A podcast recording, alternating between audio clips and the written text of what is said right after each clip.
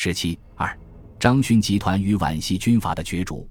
张勋复辟集团与皖系军阀虽都主张解散国会、驱逐黎元洪，但两派想要达到的目的并不一致。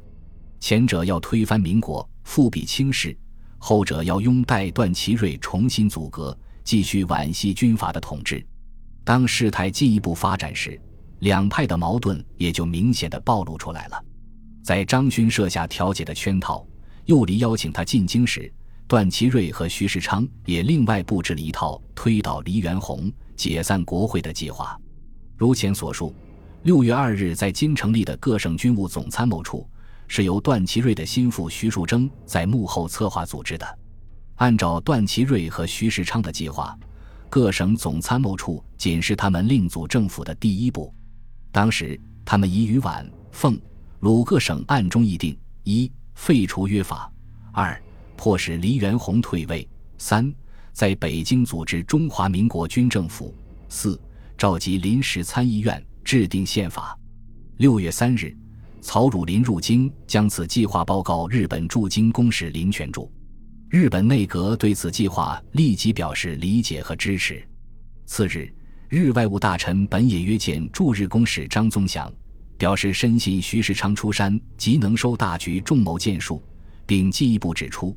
应先是消灭北京县政府，再谋建立新政府。八日，日本首相寺内的心腹西园圭三化名山田宪三秘密抵达天津，筹划促使徐世昌、段祺瑞出山。然而，当徐、段等人将另组政府计划电告当时尚在徐州的张勋时，遭到张的强烈反对。张坚决主张乘机推翻民国，复辟清室。并警告段、徐等人不得于通常名目之外别立名目。日本政府得知张勋态度以后，大不以为然，即通知张宗祥：复辟万非所宜，日当局深信徐能主持大局。对于前点宣言，均甚首肯。若徐不能统帅，分裂可虞。务请四张、勋到今后详细劝阻，并望告以万物为无责任之日人所惑。这里所说的无责任之日人，是指当时在中国活动的陆军参谋次长田中义一。五月，田中在徐州与张勋会见时，对复辟问题语多犹疑。张遂以为日本亦赞成复辟。日本内阁得知这一情况后，立即电令田中派员向张勋声明，日本不同意复辟清室。日本当局自一九一六年十月四内上台。便改变了袁大威内阁纵容宗社党复辟清室的方针，全力扶植段祺瑞。徐世昌之所以不支持张勋复辟清室，是由于已清楚日本的意图。民国成立后，徐世昌一直与张勋为首的复辟集团保持密切联系，人们都认为他是清朝遗老的领袖。一九一六年袁世凯死后，徐确实有过乘机推翻民国、拥清室复辟的打算。但他富有政治阅历，深知没有列强，特别是邻国日本的支持，难于成功。因此，在一九一七年初，他派心腹陆宗舆以接收交通银行借款名义东渡，试探日本当局对复辟的态度。当时，外务大臣本也明确表示，清室复辟时机不到，以十余陵之幼主，又有种族问题，治乱有余，为之不足。徐摸清日本意图以后，遂打消了拥清室复辟的计划。三月二十六日，日本陆军大臣大岛也曾训令日军驻青岛司令大谷转告清室复辟集团的另一个重要头目声云：清室复辟目下尚非其时。六月八日，张勋抵京后，日本外务大臣本野又电令驻京公使林权柱以适当方法向张直接表明不支持复辟的态度。在日本政府的干涉和徐世昌等的劝阻下，张勋复辟的决心也一度有些动摇。当时，他打算先把李经羲内阁扶植起来，作为控制中央政权的工具；至于复辟，观望一个时期再说。十三日，张勋通电独立各省撤回军队，孝顺书城。次日，又通电宣称国会既经解决，则阻隔断难延缓。欲请各省支持李经羲组阁。日本政府和段祺瑞对李经熙阻隔都持反对态度。六月十一日，日本首相对中国公使张宗祥表示：“中国时局宜速解决，宜乘此兵权在手，组织纯粹之强固政府。四政局大定，然后再议调和，兼收并蓄。若现在急行迁就，恐仍非根本解决之道。”寺内的话清楚地表明。日本是反对李经熙出组内阁的，于是，在日本当局和段祺瑞、徐世昌的操纵下，北洋各省纷纷通电反对李经熙内阁。十四日、十五日，张怀之、倪嗣冲、赵倜、张作霖相继通电反对李经熙阻隔，并称能收拾大局者只有段祺瑞。与此同时，曹锟致电张勋，声称现时势必军人内阁。乃能统一兵权，大振国威，主张由王士贞出组内阁。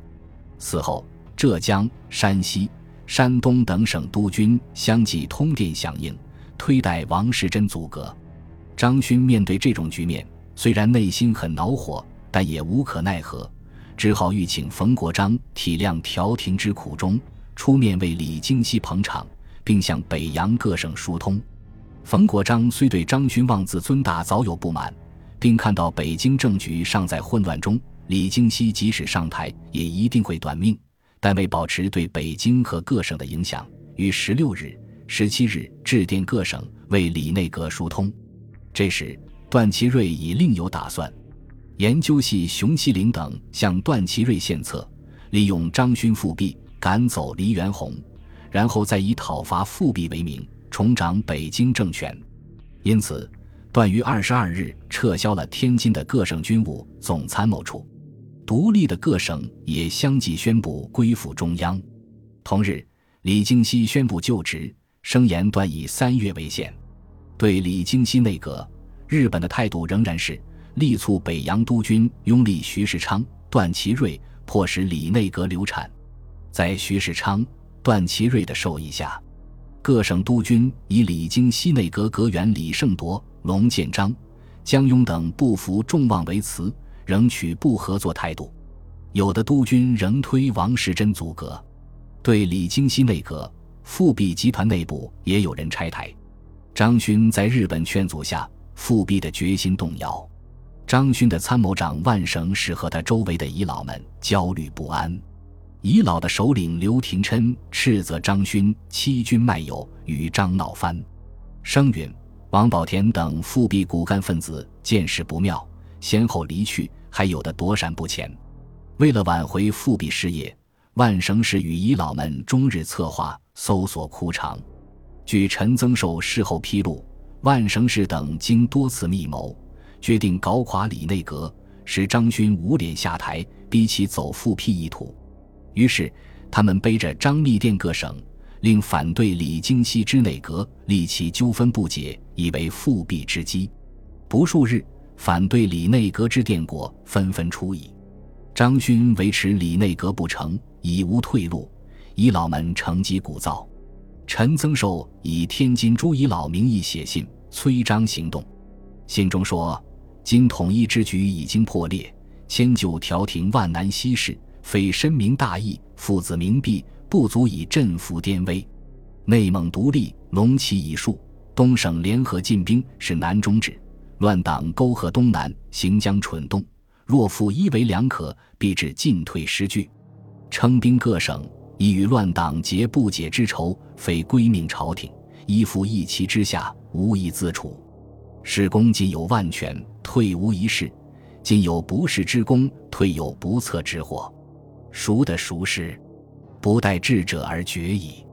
张勋看了这一派胡言后，居然认为很有见地，为之大动，于是决心不顾一切发动复辟。六月末，康有为在沈曾植鼓动下进京，为复辟推波助澜。早已由维新派领袖堕落为保皇党党魁的康有为，在民国建立以后更加反动，他与清朝遗老们沆瀣一气。诽谤共和，鼓吹君主制，遗老们多是康为异己，但又要利用其名声造复辟舆论，表面上对康倍加推崇。沈曾植在获得知张勋在日人和徐世昌劝阻下思想动摇，便一面写信要京津遗老切勿心散，一面急促康有为与他们一道北上参加复辟。康一直对复辟抱莫大希望。张率兵进京后，他曾向人表示：“张若能复辟清室，一星期内可挫国家于磐石之安。”因此，他一经沈邀请，便欣然就到。二十六日，康有为在沈曾植、王乃止和弟子徐勤之子徐良三人陪同下，从上海登城北上。他眼见多年的梦想就要实现，非常得意。途经丰台，望见西山时，特赋诗一首。诗中写道：“念在琉璃竹刻碑，国门生入岂能止？长居今仆有今日，大所长安亦昔时。朝时泪更哀浩劫，天人何应会佳期？西山王气瞻葱郁，风起云飞歌有思。”复辟集团的遗老们原来以为，民国建立后政局混乱不堪。只要他们起来立剑龙旗，宣言复辟，使渤海远近，望风兴起，忠义奋发，必将天旋地转。旦夕遂定，王公贵族、遗老遗少、部分看风转舵的封建军阀，再加上鼎鼎大名的保皇派康有为等人，这些就是张勋复辟的社会基础。但是这个基础未免太薄弱了。尽管中国社会还未从根本上改观。但历史的车轮绝不会倒转。